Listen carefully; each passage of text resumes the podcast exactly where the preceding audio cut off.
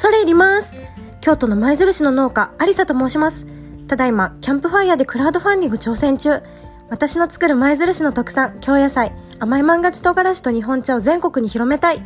リターンは万願寺やお茶で種類も豊富。万願寺唐辛子は甘くて肉厚ジューシーただ焼くだけでも美味しいの。一度は食べてみてほしい。絶対後悔させません。どうか皆様の温かいご支援よろしくお願いいたします。失礼いたします。この番組は、林真の子が思いついた話を中心に、いろんな人に語ってもらって、いろんなテーマを決めて話す、ポッドキャスト、クレイジーアグリジャパン。ジャパン。ティリティリティティン、ティティティティティティン。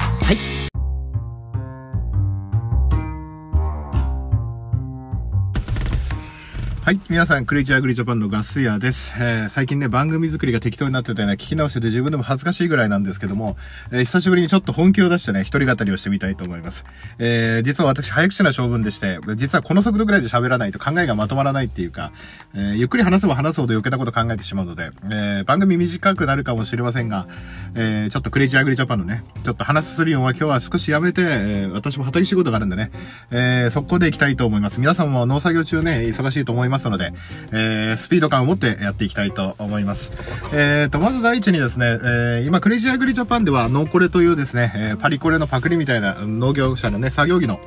えーイベントをやっております。えーで、こちらに関しては、いちご1ケースをね、プレゼントするってなってるんですが、審査方法は後日、ポッドキャストで、えーゲストを交えながら、えー一人一人のですね、ノーコレのタグをつけていらっしゃる方の画像を見ながら、えー公正な、あ偏ったあ審査を、公正に偏った審査を行っていきたいと思いますので、えークレイジーアグリジャパンのポッドキャストの方、引き続きお聞きいただければ幸いでございます。えーと、あと、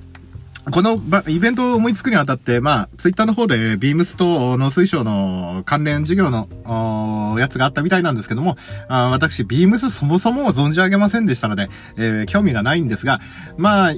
いい、非難するところ、まあ、受けた屈辱を非難するところ、まあ、ちょっと屈辱的な表現と受け取ってしまった方も多かったと思うんですけども、私としての考えとしてはですね、やはりその、新しく他業種から入ってくる会社に対してちょっと厳しすぎるのかなっていう思うところあるんですね。やっぱ彼らは現場を知らない。だまあ、農水省がね、これを許可したっていうのも、まあ、でも私の考えとしては何が、私もいろんなイベント、失敗したイベントも企画してきて、来て、いろんな敵も作ったりとか、非難もされたりしたことあるんでわかるんですけど、何が当たるかわからないんですよね。だから最初からもう成功、日本人って成功しないと、あの、非難する傾向があるんですけども、やっぱりその、やっぱり100個あって1個当たれば俺は同じかなと思っていて、その中の取り扱いだと思うんですよね。前もね、全農の青年部とか、あと青森の高校生が作ったリーとかのやつとか、ヤンマーで作ったあの、デザイナーで頼んだね、えー4万5千円ぐらいする。ヤンマーのね、あれはちょっと機能性があったから4万5千も納得だけど、やはりちょっと、うんそういったところよりやっぱりあの、ビームスさんのそのね、文章の方でちょっと過剰に反応しちゃう方がいたかもしれませんけども、まあ、若手の方の非農家の方に農業に目を向けてもらうって点では、まあ、農水省も、何もやらなかったよりはマシなんじゃないかなと思うんですよね。まあ、税金の無駄だって、時間の無駄だっておっしゃるかもしれないけども、誰かの支出は誰かの所得って、常年先生も言ってるように、えー、ね、税金をバンバン使ってもらわないと我々の国民 GDP です。国民の総生産は上がりませんのでね、やっぱり、うん、どんどん外れ事業も無駄もあった方がいいんですよ。世の中無駄があったぐらいがちょうどいいと思ってるわしげでございまして。で、私としては別にビームスについて何にも思わないし、高い服だからどうせ俺買買えないしね。だから、あの、着る気もないし、俺が着たところで似合うわけじゃないしね。俺にはコメリかワークマンかね。え島村か、あもしくはユニクロね、時期外れの500円のシャツを作業着にしてるぐらいなんで、えー、また、グレージャーグリジャパンの、見解としてはね、どうでもいいということでございます。えっと、あと、他に話すことといえば、Spotify でね、えー新宿の方で、えー広告が出てて、えー、つるちゃんがね、主導でやっている、あの、クロップス。あの、クロップスの方が、あの、ちゃんとね、新宿のどこかに高校になってるので、よかったと思います。あと、農家の種のつるちゃんはね、あのーなんか、全中と農水省の農業省か何か受賞したみたいで、誠におめでたいことだ。やっぱり、ポッドキャストのね、先駆者として、やっぱり、えーえー最前線の方がやっぱりどんどん評価されていくっていうのは、我々後に続くものととっては、とてもいいことだと思うんでね。うん、本当にいいと思いますね。えーと、あともうお茶休憩で、あー取りだから3分46秒か、オープニングででも5分ぐらいの番組になっちゃいますけども、まあ、クレイジーアグジャパンを聞きの皆様にはね、えー、これぐらいの方がいいのかなと思ったけど、あと何かネタあったかな？うーん、最近思うことのネタ。あーやはりあの、コロナでやっぱり野菜が安くなって、まあネギがね、3本で98円なんて騒がれてますけども、うん、やはりね、コロナ禍の前ではね、飲食でね、ネギ作ってればいいとかね、米だったら、あの、業務用米が足りないなんて騒いでたんですけど、あっという間に全部吹っ飛んじゃったんで、うん、まあ、ウィズコロナじゃないけども、まあ、コロナのあたりまた足りないとか騒ぐかもしれませんけども、うんやはり、こういった時はね、やっぱり、えー何が当たるか何が外れるかわかんないですよね。うん。で私も花やっててね、やっぱり注文もだんだん減ってきてるし、やっぱり9月のお彼岸なんかほとんど売れなかったしね。うん。まあ、緊急事態が9月までで10月から解除されて10月値段上がったっていうのもあるんですけど、まあ、なかなか、うん、いちごに今年はね、転換していこうかななんて少し思ってて。うん。だから、結構ね、ぶどう屋さんとかの雨よけハウスとかをこう、うまく組み合わせて、その、既存の園芸農家さんとか、施設園芸農家ではちょっともうこれじゃ10年持たねえよとか5年持たねえよって思うかもしれませんけども、例えば路地で大規模トンネル栽培をやって開け閉めの手間を考えるんであれば、一、トンネル栽培のトンネルにそんな耐久性を求めないと思うんですよね。ただ、トンネルをもう少し拡張させて何か工夫してできれば、まだまだ利益は上がる産業なんだと思うんですよね。だから、もし1000万や2000万初期投資抑えられて、その分利益に回せるんであれば、うん、あの、私としてはまだまだ魅力的なのかなと思うんですよね。こんだけ資材が上がってきてハウス建てるのも躊躇するようになってくると、やっぱりあるもの代用していかなきゃいけないっていうのは思うんですよね。で、まだまだ農業界で、やっぱ他の作物の方知らない方もいるんで、やっぱり他の人の畑を見るっていうのはやっぱり車で軽トラで通りながらも見るっていうのは、あのハウスをチャッチーなとかって思うんじゃなくて、その分お金をかけていないから、あの、やっていけるんだなとか、そういうふうな工夫をね、あの、俺はもうちょっとあの、果樹とかでね、培った技術も施設園芸とかでもうちょっと施設、まあ、果樹も施設園芸に入るんですけども、やっぱりブドウ屋さんの持ってる技術、その工夫して自分で作ってるような DIY ハウス、うん。だからそういったところをもうちょっとこう、横にね、繋がって、それをじゃあ、もう、例えば同じ、3タムなら3タム同じ面積をビニールで被覆できて、二重でビニール被覆できて、ウォーターカーテンができる暖房機が付けられれば、機能としては一緒なんですよね。ビニールが2枚被さってる。構造が脆いとか、10年持つ、20年持つの違いはあるけども、確かに安全性はあるかもしれないけども、初期投資の分をもし、それでもいいと思うんですよ。2000万かけて13年でしょ、15年で焼却して、でも、年、年200万焼却したって、3000万年200万焼却したって構わないとは思うんですけども、ただ年200万の消耗品のような、あの、簡易施設のようなものを作って、勝負するのもありだと思います。まあ年200万かけなくてもいいですよね。年100万で済んだら、その100万円分一人パートさん雇えるとか、あの、税金2割3割納めて、キャッシュフローとして残るわけで。だから考え方としてはそういうことでもいいわけですよね。で、嵐が来て全部その年壊れたとしても、負債が4000万、3000万とか残るわけじゃなくて、また次の年チャレンジできる。もしくは簡易な作りだからこそ全体が壊れなくて補修が容易だとか、あ風で吹き飛ばされたら構わないよ、また作り直すからとかね。ビニール破られたって構わないと。骨組みはどうせワイヤーしか作ってないから壊れないとかね。だから、そういったメリット、デメリット、総合的に判断してやっていく。ただ、最近の新規収納書を見てるともう、決まった通りのね、3000万とか2000万のね、大爆笑打ってるので、だから、それ以外で、まあ、技術がない、経験がないっていうのもあるかもしれないけども、先にそっちの方を考えてからやるっていうのもありかもしれないですよね。お米だって本当に初期投資がないね、あのー機械とか、土地や作業場があるようなところであれば、まだまだ利益は出るはずなんですよね。ただ、新しく始めようとか、機械を更新しよう、設備を更新しようとすると難しくなってくる。まあ、今、高校、国金というか、あの、政策金融高校とかね、補助金もあるし、定理で貸してくれるから、回ってるけども、やはり、そういったところ少し考えていかないといけない。だから機械や、確かに機械や設備をかければ、それは楽できるし、安心性も生まれるし、で、対外的にも綺麗だし、でも汚くても、何でも、同じ面積で同じことができるようなことをこれから工夫して安くできた人の価値かなと思うんですよ。やっぱ工業ナチュラル新しい今国内回帰が始まって新しい倉庫とかね、工場の外観を見てると、やはり明らかにこの10年前、20年前の建物とは様式が違う。だから、安くて広い範囲、モノタロウの、あの、とか、アイリス大山とかのその物流倉庫とか見てもらうとわけです安くて広範囲を見てるんですよね。昔の工場の建物とは明らかに違うんですよ。明らかに安っぽくなってたりもするんだけど、これでいいのかなと思うような構造なんですよ。ただ、農業界の施設の構造、ハウスの構造って、この2、30年、もう下手したら半世紀以上、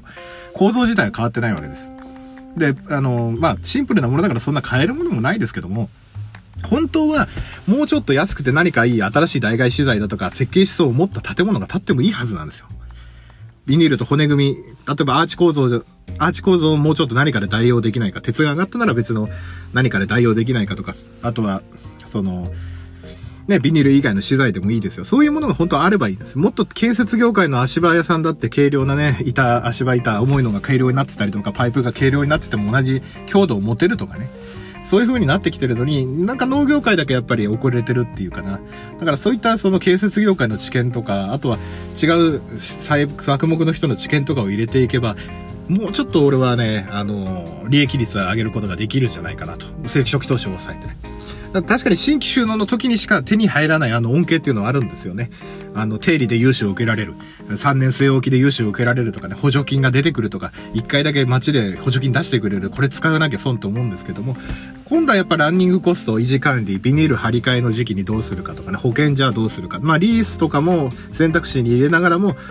あの、これから増えてくると思うんですよね。だから、そういったものを考えないで、確率的にその融資を受けていきなりもう、その産地のね、トマトの産地と最前線でやってる人と同じハウスと設備を建てるだとか、っていうのは俺はちょっと危ないんじゃないかなって。やっぱその最前線に行く人にも本当はパイプハウスから軽量テックス、軽量テックスから重量テックスとか、ね、暖房機から最初始まって暖房費高いからウォーターカーテンになったとかっていう、その、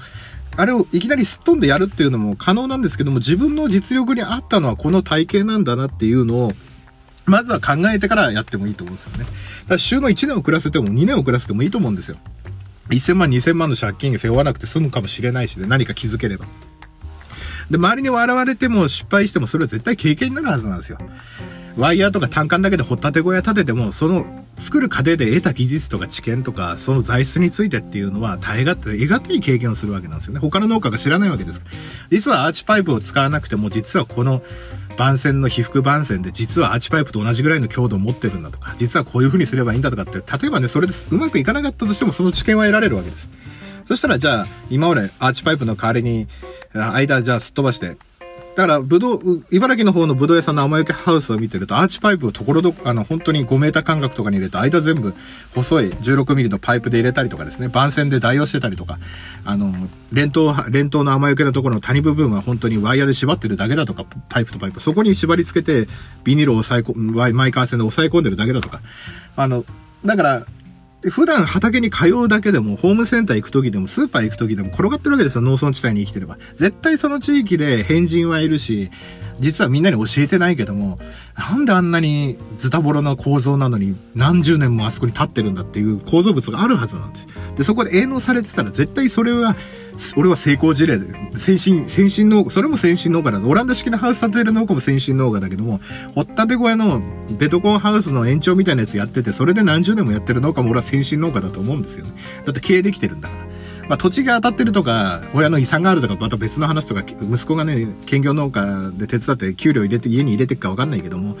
まあそういうところね。だから教えてもらう最初の研修先もその人がもともと金持ちで農業は全然儲かんねえよって趣味みたいにやってる農家なのか、本気で農業だけで収入を得てる農家なのかって見極めも必要だと思うんですよね。本業が赤字でも別に家の資産食い潰していけば農業が回ってる人なのか、昔高速道路が当たったから回ってる人なのか、鉄骨ハウス建てたのも実力なのか、土地が当たったのか、たまたま補助金が当たったのか、議員様に圧力かけられる立場にあったのかとかね。そういった総合的な判断がまず必要になると思うんですよね。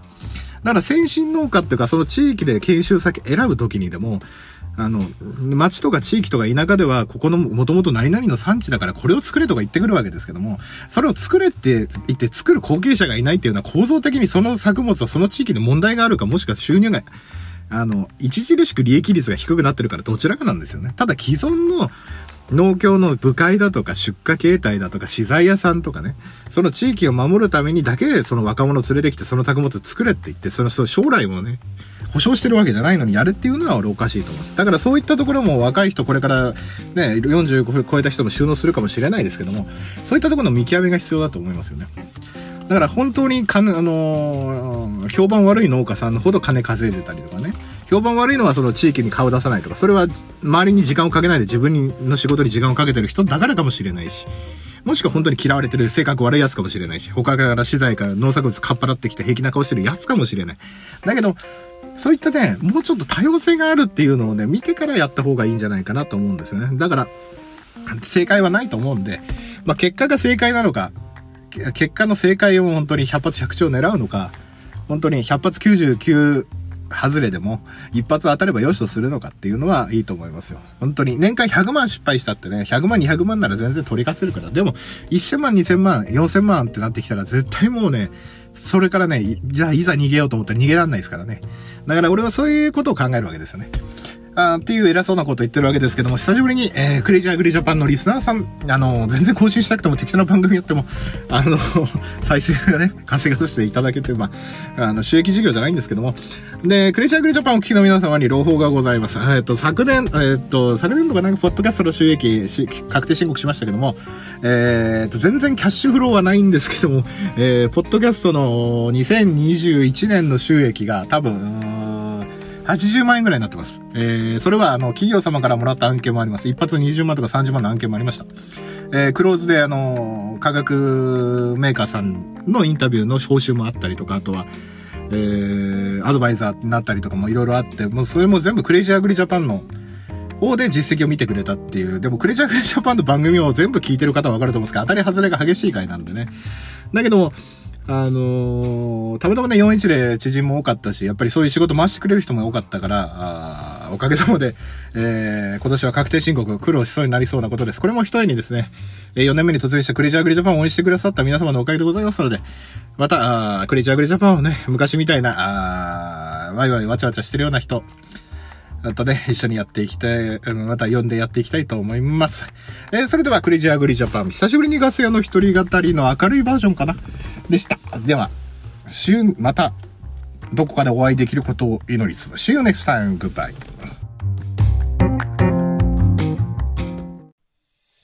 燻製とは美味しい燻製とは楽しい燻製とは難しくない。燻製ミックスナッツ燻製チーズ燻製卵などベアーズスモークハウスがお送りする燻製品の数々。お問い合わせはベアーズスモークハウス1 at gmail.com 1は数字の1でお願いします。ツイッターはアットマークベアーズスモークハウスまで。お待ちしております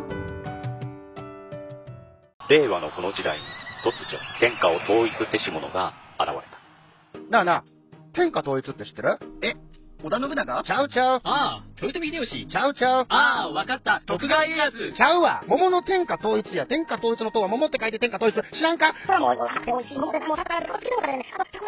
食べてますけど食べとんかい甘くて美味しいさくらんぼ、桃、りんごは、シシド果樹園の天下統一。天下統一で検索。